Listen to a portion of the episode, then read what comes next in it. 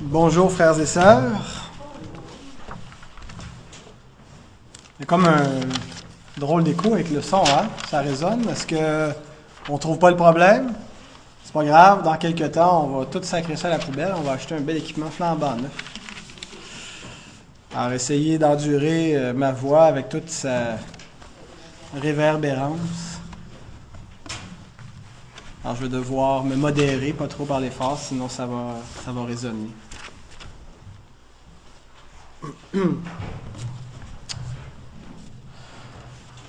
On va commencer par la prière.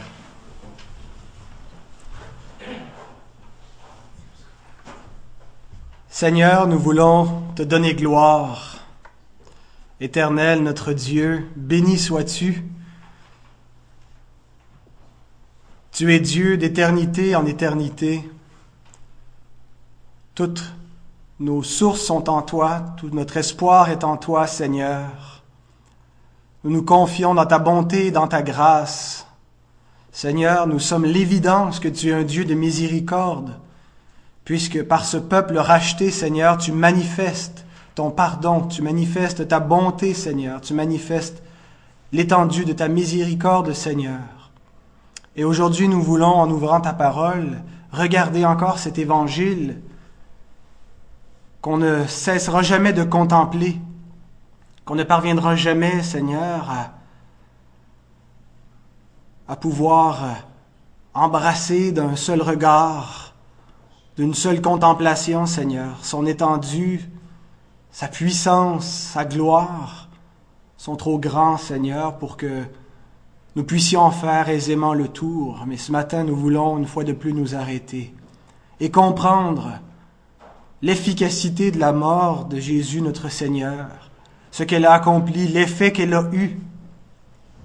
Et cet effet, Seigneur, c'est que nous sommes tous ici rassemblés ce matin et nous formons un peuple qui t'appartient. Seigneur, gloire à ton nom. Sois avec nous, que ton esprit nous éclaire, que ton esprit puisse m'assister, Seigneur, alors que je veux exposer ta parole. Seigneur, nous nous attendons à toi. Éclaire notre pensée, éclaire notre intelligence. Amen.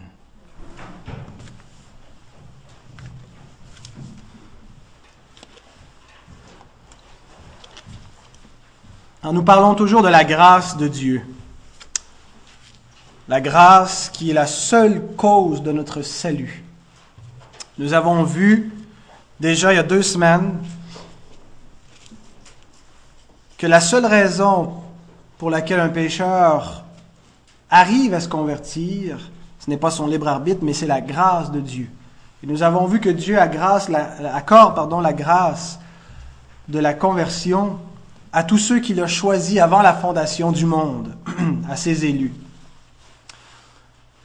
Il faut que nous comprenions que l'élection, dont on a parlé la semaine dernière, l'élection ne sauve pas. Dieu a élu des hommes, et il fallait encore qu'il les rachète. Choisir Dieu a choisi des hommes dans le but de les racheter, dans le but de les sauver. Son choix allait se concrétiser dans l'histoire de la rédemption. D'ailleurs, c'est le but de notre élection. Nous le voyons dans Éphésiens 1.4, quel est le but de cette élection? Dieu nous a élus avant la fondation du monde pour que nous soyons saints et irrépréhensibles devant lui. Alors Dieu nous a élus pour être saints et irrépréhensibles. C'est à cela que sert, ou c'est ce que vise l'élection. Comment est-ce que Dieu va accomplir ce but? 1 Thessaloniciens 5.9 nous dit, Dieu ne nous a pas destinés à la colère, mais à l'acquisition du salut par notre Seigneur Jésus-Christ. Comment est-ce que Dieu va nous rendre saints et irrépréhensibles devant lui? C'est à cela qu'il nous a destinés par la rédemption en Jésus-Christ. Aujourd'hui, nous allons parler de la rédemption particulière.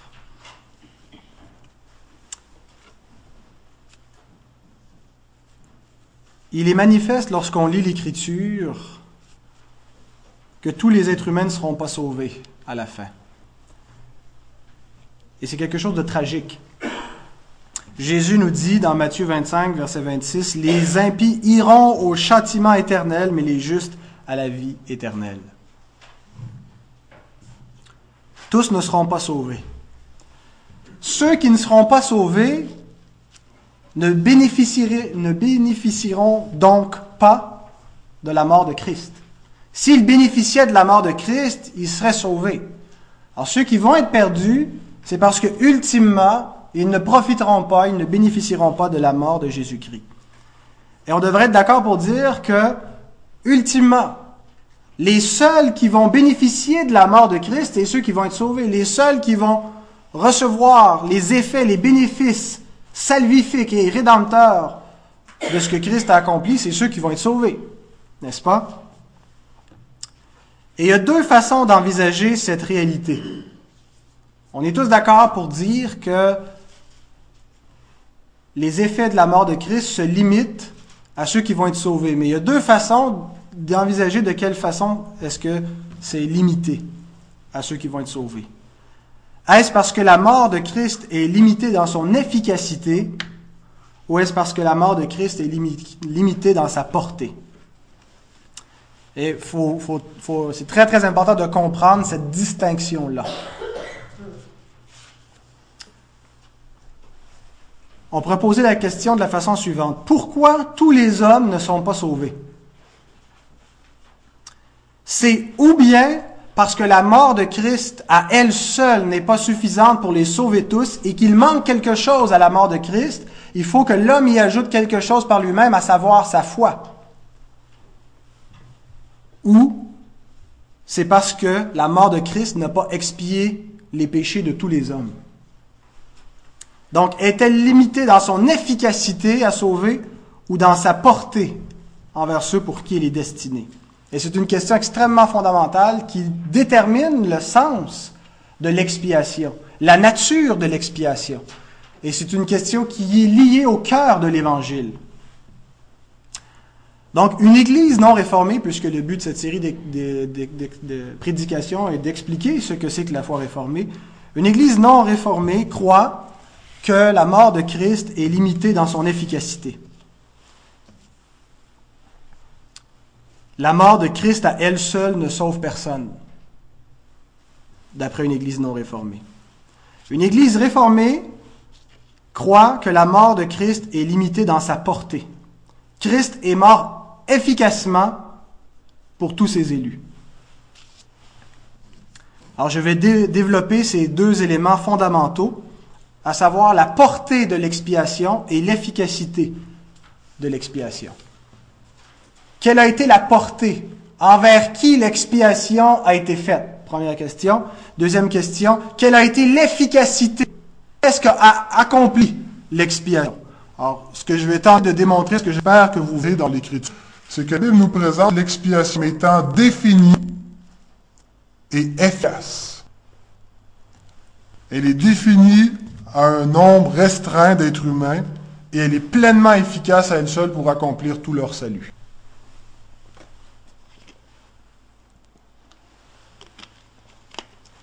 La confession de foi que nous avons adoptée enseigne la doctrine de la rédemption particulière. La rédemption particulière signifie que Christ n'a pas opéré le salut pour tous les hommes, mais uniquement pour le peuple que Dieu lui a donné avant la fondation du monde. Voici quelques extraits qu'on retrouve au chapitre 8 de notre confession de foi intitulée Le Christ médiateur. Paragraphe 1. Il lui a donné de toute éternité un peuple qui soit sa postérité. Alors le Père a donné au Fils un peuple qui soit sa postérité et qu'il rachètera en temps voulu, l'appelant, le justifiant, le sanctifiant et le glorifiant. Paragraphe 6 dit, Bien que le prix de la rédemption n'ait été en fait été payé par le Christ qu'après l'incarnation, les avantages, l'efficace et les bienfaits qui en découlent ont été successivement communiqués aux élus de tous les temps dès le commencement du monde. Alors tous, tous les bénéfices qui découlent de la mort de Christ ont été payés lorsque Christ est venu, mais il y en a eu qui ont été sauvés avant Christ. Alors Dieu a appliqué tous les effets de la rédemption que Christ a acquise à tous les élus, même avant l'incarnation et à tous ceux après l'incarnation. Paragraphe 8. Christ applique et communique certainement et efficacement la rédemption éternelle à tous ceux pour qui il l'a acquise. La première fois que j'ai entendu dire que Christ n'était pas mort pour tous, je me suis dit c'est impossible. Depuis que je suis né, on m'enseigne que Dieu a sauvé tous les hommes, que Jésus a expié les péchés de tous les hommes. On m'a enseigné ça à l'école du dimanche. On m'a toujours répété ça. J'ai lu ça dans la Bible. C'est impossible que Jésus soit pas mort pour tous les hommes. C'est la, la réaction que j'ai eue.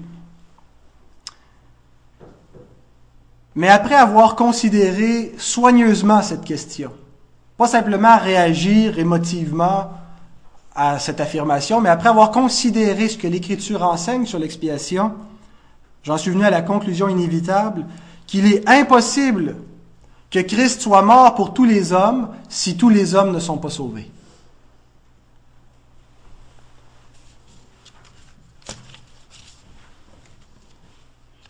John Owen, qui est un grand théologien, le prince des puritains, c'est un peu le surnom qu'on lui a donné, expliquait la, chose de la manière suivante.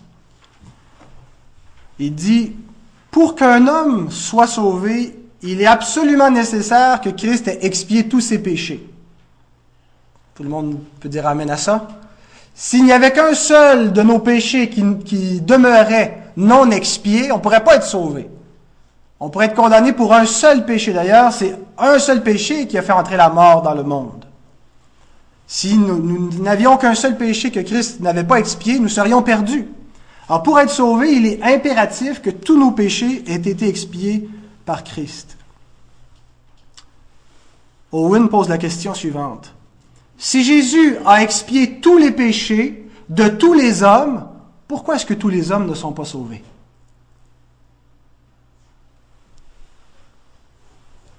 Si Christ a racheté tous les hommes en expiant tous leurs péchés, forcément tous les hommes doivent être sauvés.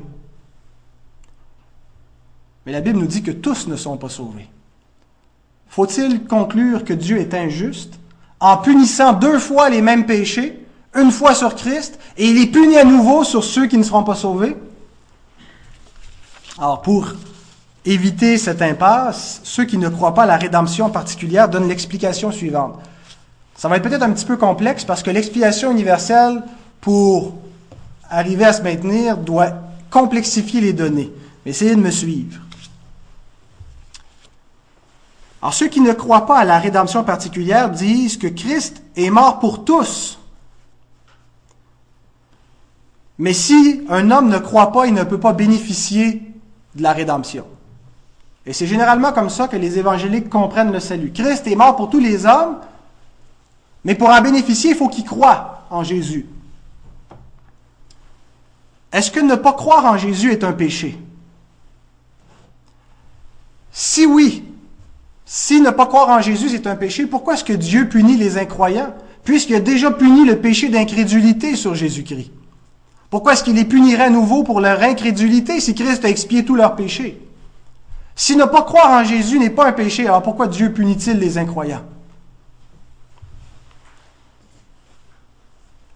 Pour continuer avec l'expiation universelle, certains vont ajouter une expiation partielle. Ils vont dire, Christ est mort pour tous les péchés, sauf pour le péché d'incrédulité.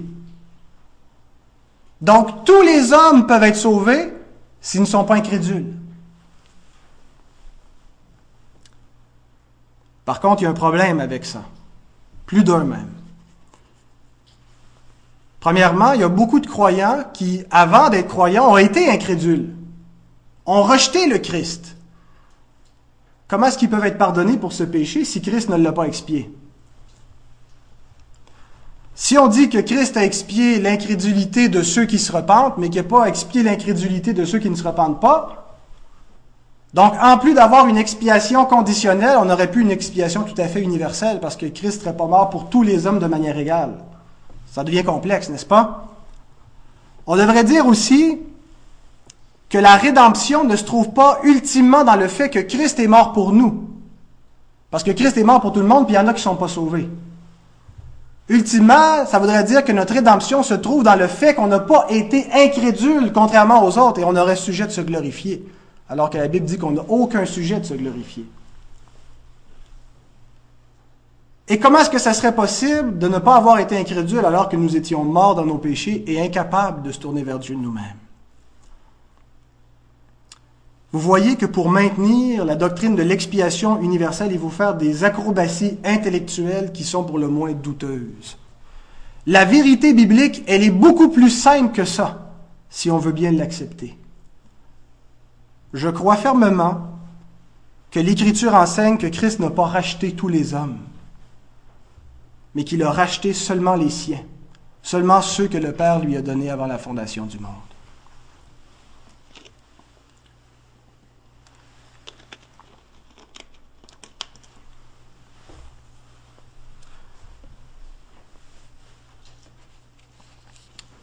Alors j'ai parlé jusqu'à maintenant de la portée de l'expiation.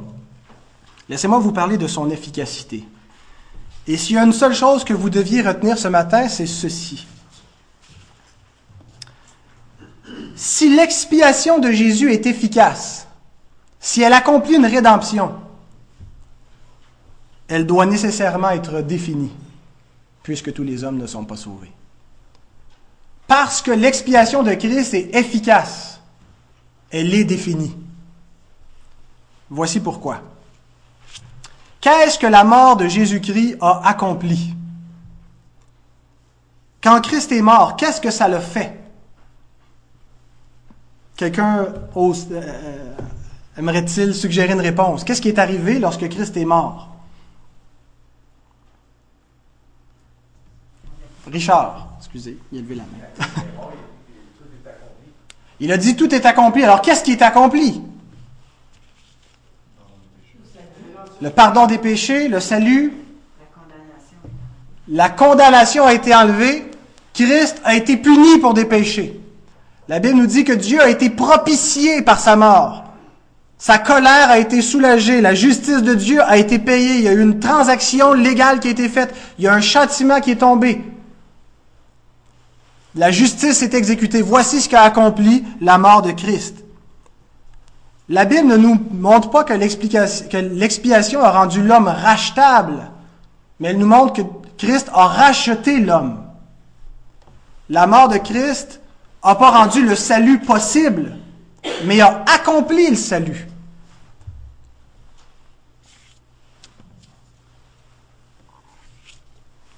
Arminius, dont on a déjà parlé, ne concevait pas la mort de Jésus-Christ sous cet angle-là. Selon lui, la mort de Jésus ne sauve personne, mais elle rend seulement le salut possible pour tous les hommes. Elle n'a pas propitié Dieu, elle n'a pas expié les péchés, elle ne les a pas ôtés, elle n'a pas accompli la justice, elle a rendu cela possible. Elle a rendu l'homme rachetable, mais elle ne l'a pas racheté efficacement. Et sa mort aura des, effets qui, qui deviendraient effectifs lorsque l'homme croit. Donc, selon Arminius, Dieu fournit le sacrifice et l'homme ajoute la foi. Eh bien, ce n'est pas comme ça que les croyants de conviction réformée comprennent le sens de la mort de Christ. Et je ne pense pas que c'est comme ça non plus que l'Écriture enseigne le sens de la mort de Christ. La Bible nous montre que la mort de Jésus-Christ a tout accompli. Le salut est le moyen par lequel on obtient le salut. On a dit il y a deux semaines que la foi est un don de Dieu, que l'homme, lorsqu'il est mort dans son péché, est incapable de croire, à moins que la foi ne lui soit donnée. Eh bien, aujourd'hui, nous disons que Dieu accorde ce don à ceux pour lesquels Christ l'a payé.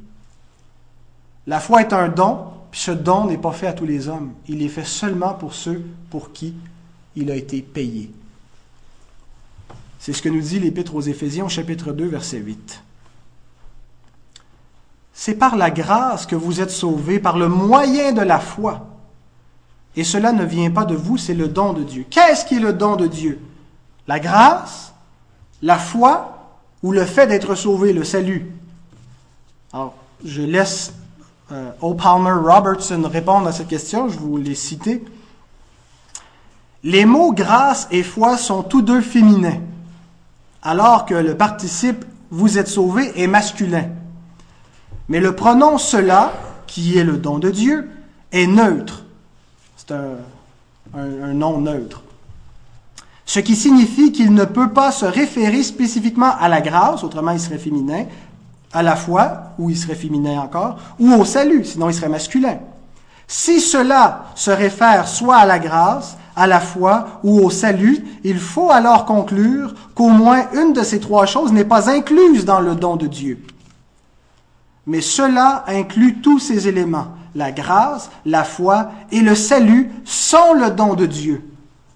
Notre salut fut accompli par la mort de Christ et notre foi fut acquise avec son sang. Vous êtes sauvés par la grâce de Dieu, au moyen de la foi. Et ces deux choses, sa grâce et la foi, vous ont été données de Dieu. Parce que Christ l'a acquis pour nous par son sang. Nous croyons que la mort de Jésus a tout accompli, a accompli à elle seule le salut. L'homme ne contribue d'aucune façon au salut. C'est entièrement l'œuvre de Dieu, c'est entièrement l'œuvre de Christ. Christ seul, solus, solus Christus, Christ seul. Quand Jésus a dit tout est accompli en expirant,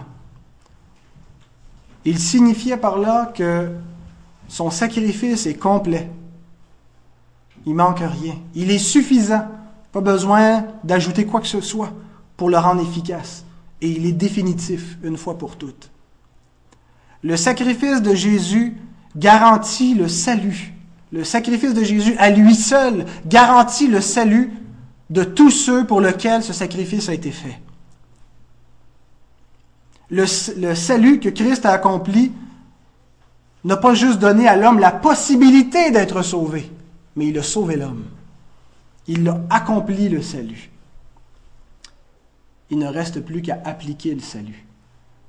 Le salut n'est pas quelque chose dans lequel on a contribué, c'est quelque chose qu'on a entièrement reçu, qui nous est appliqué par le Saint-Esprit dans nos vies.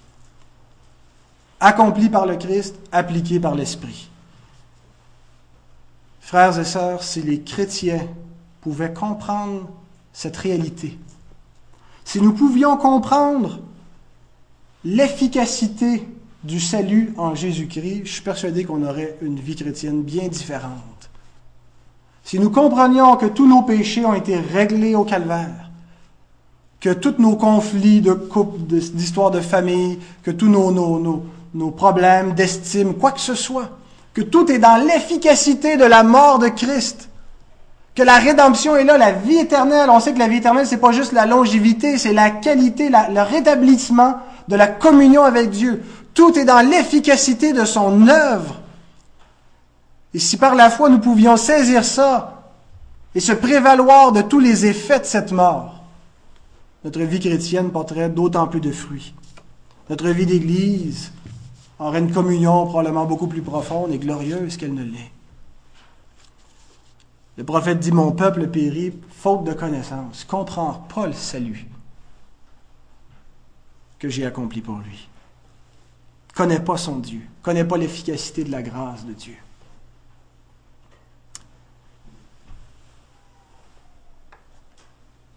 L'Écriture nous présente l'œuvre de Christ comme le rachat, comme une propitiation. Christ a-t-il racheté efficacement tous les hommes? Christ a-t-il propitié la colère de Dieu envers tous les hommes? Si oui, pourquoi est-ce qu'il y a encore des hommes qui sont sous la colère de Dieu? Pourquoi est-ce qu'il y a encore des hommes qui n'appartiennent pas à Christ si Christ les a rachetés? Imaginez que vous avez une grosse dette à la banque.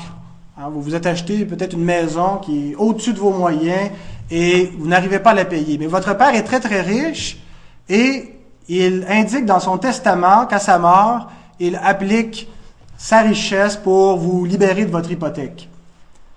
Que penseriez-vous si, une fois qu'il décède, qu'il applique sa richesse pour vous libérer de votre dette, la banque ne vous remet pas votre dette et continue à vous exiger le paiement? C'est impossible. Une dette peut être légalement payée une seule fois. Est-il possible que Christ ait racheté des hommes qui ne lui appartiendraient pas?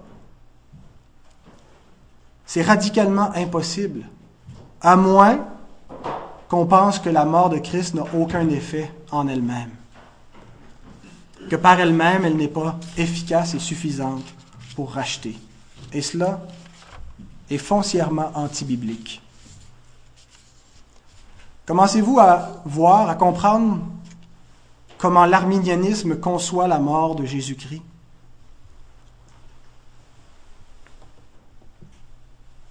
L'arminianisme conçoit que Christ a racheté aucun homme, mais a rendu seulement possible le salut de tous les hommes. De sorte que Christ pourrait être mort pour tous sans qu'aucun ne soit sauvé. Parce que sa mort n'est pas efficace pour sauver. Et à mon sens, c'est un sacrilège. Un sacrilège est une conception qui altère la nature de l'expiation, qui émascule son efficacité, qui lui enlève, qui lui arrache son efficacité. Le salut est quelque chose qui fonctionne en lui-même, par lui-même. C'est l'œuvre de Christ qui est totalement efficace pour racheter, pour accomplir tout ce qu'il a, tout ce qu'il visait. On peut certainement comprendre qu'aux yeux de certains, le motif d'inclure tous les hommes soit quelque chose qui peut paraître noble. Mais aucun motif qui redéfinit l'Évangile et qui modifie les données bibliques peut être noble peu importe l'opinion des hommes ou la sensibilité qu'on peut avoir. La parole de Dieu est extrêmement claire. Le sacrifice de Christ est efficace pour tous les siens. Voici quelques passages de l'Écriture, on va terminer avec ça.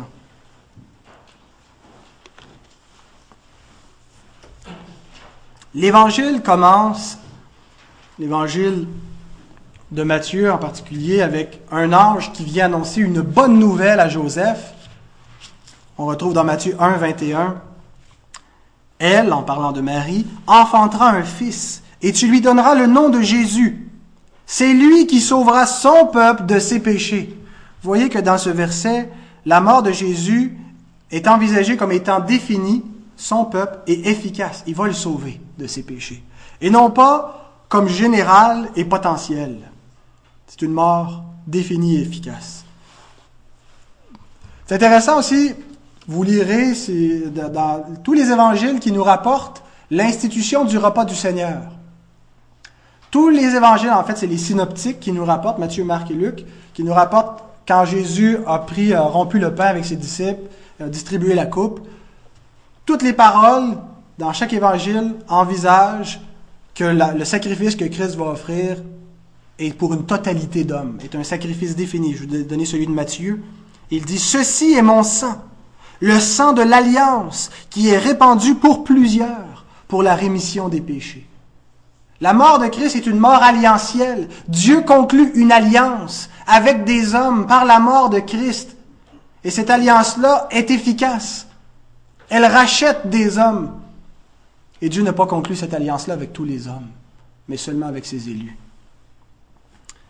le fameux texte d'Ésaïe 53, où on retrouve l'Évangile qui nous est annoncé sept siècles avant que le Messie vienne mourir, nous montre que la mort de Christ serait limitée au peuple de Dieu. Verset 8. Qui a cru qu'il était retranché de la terre des vivants et frappé pour les péchés de mon peuple? Verset 11. Par sa connaissance, mon serviteur juste justifiera beaucoup d'hommes et il se chargera de, leurs iniquités verset 12, parce qu'il a porté les péchés de beaucoup d'hommes et qu'il a intercédé pour les coupables. L'épître aux Hébreux, dont on a euh, beaucoup étudié, qu'on a beaucoup étudié dans la dernière année, nous démontre que Jésus-Christ est le vrai sacrificateur, qui a accompli le vrai sacrifice, qui a amené la vraie rédemption. Et il nous montre que les sacrificateurs lévites n'étaient qu'un type, une préfiguration de Jésus-Christ. Et pourtant, tous les sacrifices chez les Lévites étaient des sacrifices définis. Hein, on n'offrait pas un sacrifice flou comme ça dans lequel on puisait. C'était un sacrifice précis pour un pécheur en particulier qui était offert. Et on voit dans le sacerdoce lévitique, une fois là, le souverain sacrificateur faisait l'expiation des péchés. C'était le grand jour de l'expiation. Et avant d'entrer dans le Saint des Saints, il, revêtait le pectoral du jugement. Ah, c'était comme une espèce de, cuirasse qu'il mettait sur lui, dans lequel était gravé le nom des douze tribus, les douze fils d'Israël, de Jacob. Parce que lorsqu'il entrait devant Dieu pour propicier Dieu, c'était en faveur d'un peuple précis. C'était pas pour toutes les nations, c'était pour le peuple de Dieu. Nous voyons, Exode 28, verset 29, Lorsque Aaron entrera dans le sanctuaire, il portera sur son cœur les noms des fils d'Israël gravés sur le pectoral du jugement pour en conserver à toujours le souvenir devant l'Éternel. Mais on sait que ceci représentait l'œuvre que Christ allait faire pour ses frères. Jésus nous est présenté comme le souverain sacrificateur dans l'évangile de Jean. On voit dans, au chapitre 17 sa prière de consécration sacerdotale. On appelle ça la prière sacerdotale de Jésus. Pourquoi? Parce que c'est la prière qu'il fait en vue de sa passion. Il s'en va se sacrifier, s'offrir, mourir pour les péchés. Et c'est sa prière sacerdotale, la prière qu'il offre à Dieu. Notez que Christ ne priait que pour ceux envers qui son sacrifice allait être offert. Jean 17, verset 6 et verset 9. J'ai fait connaître ton nom aux hommes que tu m'as donnés du milieu du monde. Ils étaient à toi et tu me les as donnés. C'est pour eux que je prie. Je ne prie pas pour le monde, mais pour ceux que tu m'as donnés parce qu'ils sont à toi.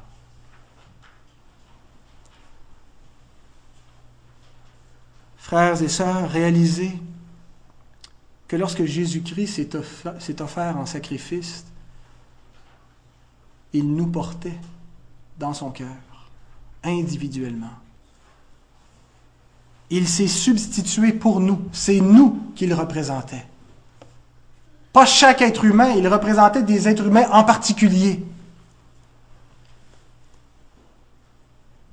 Vous savez, des fois, on dit quelque chose qui est faux quand on évangélise. On dit, savais-tu que Jésus est mort pour toi?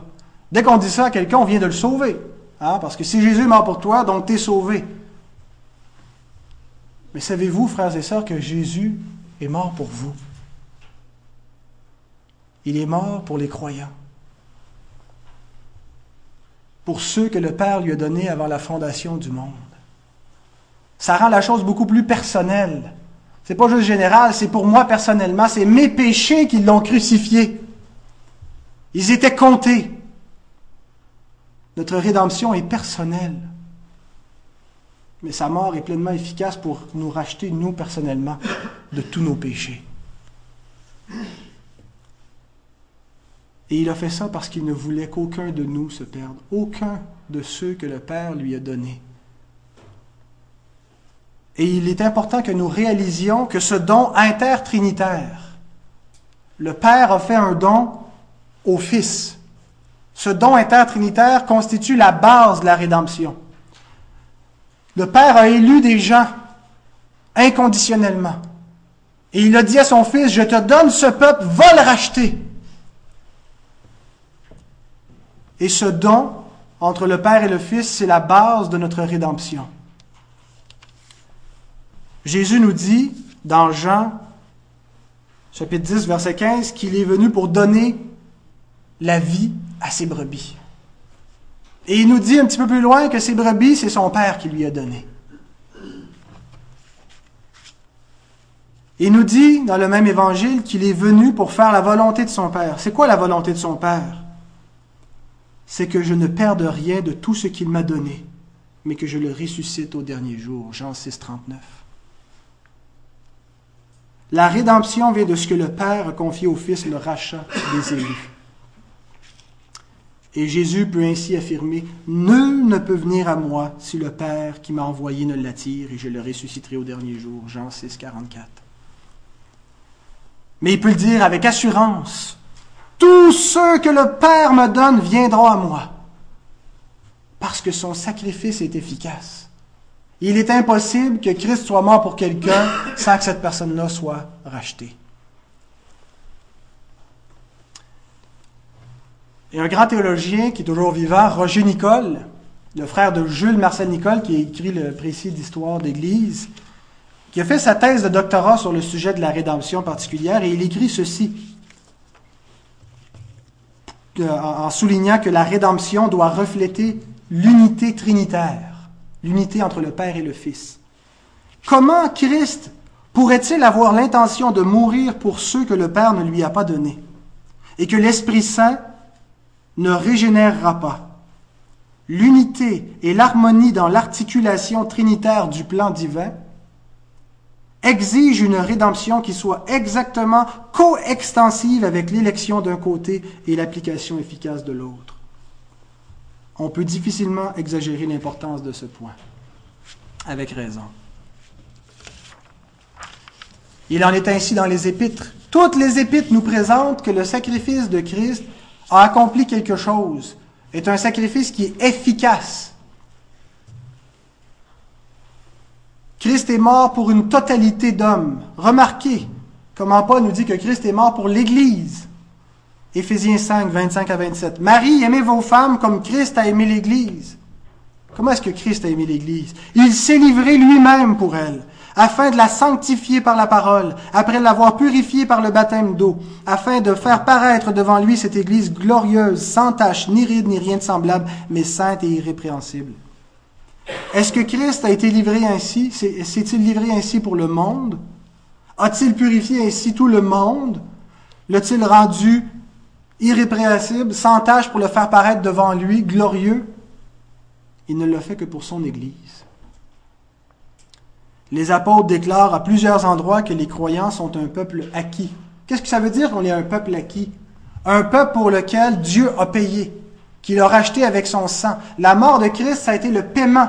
C'est ce que ça a coûté pour qu'on soit le peuple de Dieu.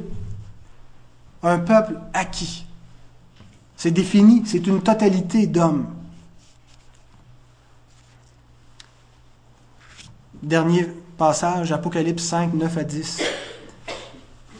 Tu es digne de prendre le livre et d'en ouvrir les seaux, car tu as été immolé et tu as racheté pour Dieu par ton sang des hommes de toute tribu, de toute langue, de tout peuple et de toute nation. Tu as fait d'eux un royaume et des sacrificateurs. Le texte ne dit pas que Christ a racheté toutes les tribus, toutes les langues et toutes les nations. Mais il nous dit que le peuple que Dieu a choisi, que Christ est allé racheter, a été composé de toutes tribus, langues, nations et peuples. On a été pris sur toutes les races de la terre, et c'est ce peuple-là que Christ est venu racheter. La rédemption est particulière.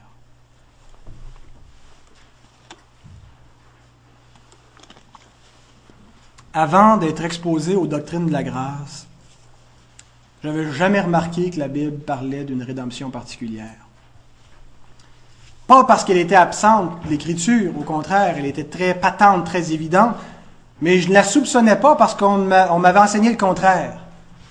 Souvent, nos yeux sont limités à ce qu'on nous a appris, à ce qu'on nous a enseigné.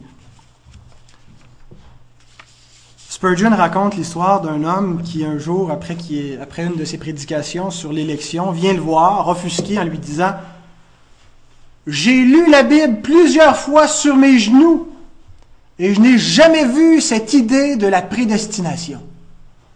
Spurgeon lui répond eh bien, mon cher monsieur, je crois qu'il serait temps que vous commenciez à lire la Bible dans une position plus confortable.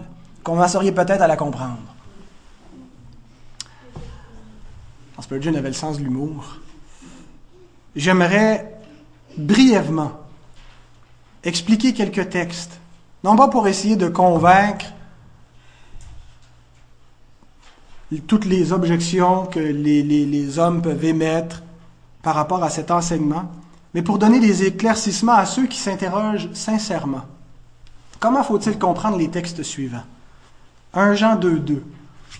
Il est lui-même une victime expiatoire pour nos péchés, non seulement pour les nôtres, mais aussi pour ceux du monde entier.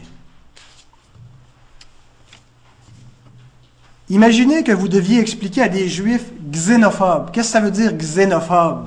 Timothée, Justine, vous avez déjà entendu ça, ce mot-là, xénophobe? Pardon? Qui déteste les hommes, c'est pas loin de ça. Xénos, ça veut dire étranger en grec. Donc, xénophobe, c'est euh, pas la crainte, mais c'est une espèce de racisme. Euh, on se méfie des étrangers. Alors, les Juifs étaient très xénophobes. Hein. Il, y avait, il y avait une répugnance pour les païens. Alors, comment est-ce qu'on... Imaginez que vous deviez expliquer à des Juifs qui sont xénophobes, qui sont racistes, qui sont chauvinistes, qui sont élitistes, que le salut n'est pas destiné à la nation juive seulement, comme eux le pensent, mais qu'il est destiné à toutes les nations du monde, aussi impures soient-elles. Comment diriez-vous cela? Exactement comme Jean le dit. Jésus n'est pas venu mourir pour nous seulement, pas seulement pour des juifs, mais pour le monde entier. Le peuple de Dieu inclut des païens, c'est ce qu'il veut leur faire comprendre. Et l'expression monde est à prendre au sens générique du terme, c'est-à-dire le genre humain. Christ n'est pas mort pour une ethnie particulière, mais il est mort pour le genre humain, pour sauver des humains. Un autre verset, peut-être le plus connu de la Bible. Car Dieu a tant aimé le monde qu'il a donné son Fils unique, afin que quiconque croit en lui ne périsse point, mais qu'il ait la vie éternelle. Christ est mort pour que quiconque ait la vie éternelle. Remarquez cependant que le quiconque est défini. Il n'est pas mort pour quiconque tout court, il n'est pas mort pour quiconque quiconque. Il est mort pour quiconque croit. Et c'est exactement ce que les réformés disent, Christ est mort pour les croyants. Et si les croyants croient, c'est parce que Christ est mort pour eux. C'est l'effet. L'effet de sa mort pour eux fait en sorte qu'ils croient. Alors il est mort pour que tous les croyants ne périssent point, mais qu'ils aient la vie éternelle. 1 Timothée 2, 1 à 4. J'exhorte donc avant toute chose à faire des prières, des supplications, des requêtes, des actions de grâce pour tous les hommes, pour les rois et pour tous ceux qui sont élevés en dignité, afin que nous menions une vie paisible et tranquille en toute piété et honnêteté. Cela est bon et agréable devant Dieu notre Sauveur qui veut que tous les hommes soient sauvés et parviennent à la connaissance de la vérité. Paul nous dit qu'il faut prier pour les rois, pour ceux qui sont élevés en dignité et pour tous les hommes. Parce que Dieu veut sauver toutes sortes d'hommes. Il n'y a aucune catégorie d'hommes qui est exclue du plan de Dieu. Il faut donc prier pour tous. Et en priant pour les autorités en particulier, c'est toute la société qui en bénéficie, parce que par la paix sociale, l'avancement du royaume se produit. Et ainsi Dieu peut sauver son peuple. Mais ce que Paul est en train de nous dire ici, c'est que Dieu veut sauver toutes sortes d'hommes. Alors n'excluez personne, euh, a priori, du salut, hein, parce qu'il n'est pas de la bonne couleur ou euh, il est trop pécheur. Dieu veut sauver toutes sortes d'hommes. 2 Pierre 3.9 nous dit, Le Seigneur ne tarde pas dans l'accomplissement de la promesse comme quelques-uns le croient, mais il use de patience envers vous ne voulant pas qu'aucun périsse, mais voulant que tous arrivent à la repentance. Remarquez que Pierre précise qui sont ceux que Dieu ne veut pas voir périr. Qui sont ceux pour qui Dieu diffère l'accomplissement de sa promesse, pour qui il retarde son jugement. Il dit, il use de patience envers vous. Qui est inclus dans ce vous? Eh bien, ça peut être nul autre que ceux à qui Pierre écrit. À qui Pierre écrit-il? Ces deux épîtres sont destinées, on peut regarder dans 1 Pierre 1, 2, voici à qui Pierre destine son épître, à ceux qui sont élus selon la préscience de Dieu, afin qu'ils deviennent obéissants et qu'ils participent à l'aspersion du sang de Jésus-Christ. Loin de nier la rédemption particulière, ce texte est au contraire très très fort pour affirmer que le jugement ne viendra pas, que tous les élus ne se soient repentis, ne, n'aient cru en Christ, afin qu'ils participent à l'aspersion du sang, afin que le sacrifice de Jésus-Christ leur soit appliqué à eux aussi. Et Pierre dit que c'est spécifiquement dans ce but qu'il leur écrit, afin de produire leur conversion. Hein? Afin qu'ils deviennent obéissants. J'écris aux élus afin qu'ils deviennent obéissants. Il y en a parmi eux qui sont encore inconvertis. Et Dieu va attendre, ne jugera pas tant aussi longtemps qu'ils ne se soient, ne se seront pas convertis. Et finalement, il y a d'autres passages qui affirment que Christ est mort pour tous. Romains 8, 32, 2 Corinthiens 5, 14, Hébreux 2, 9. Notez que dans tous ces passages et les autres qu'il peut y avoir, le mot tous représente toujours une totalité quand on regarde le contexte. Et je n'en prends qu'un seul exemple, 2 Corinthiens 5, 14 et 15.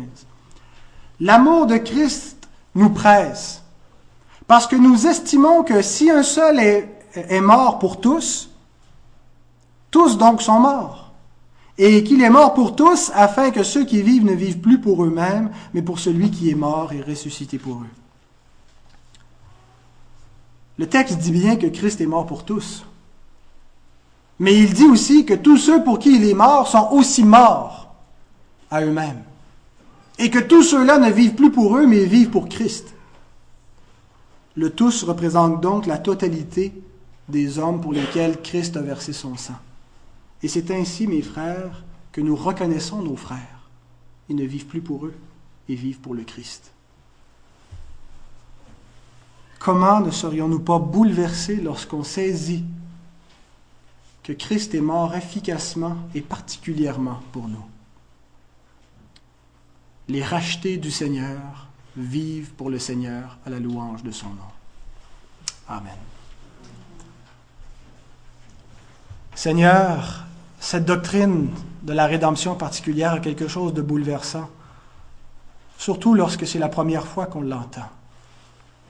Mais elle nous révèle l'efficacité totale du sacrifice de Jésus-Christ et ton amour électeur qu'aucun homme n'aurait pu mériter.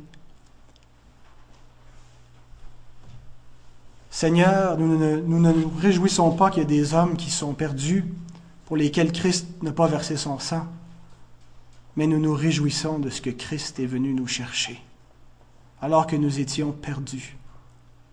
Il est venu chercher et sauver ce qui était perdu. Et Seigneur, nous voulons te dire merci et gloire à toi. Amen.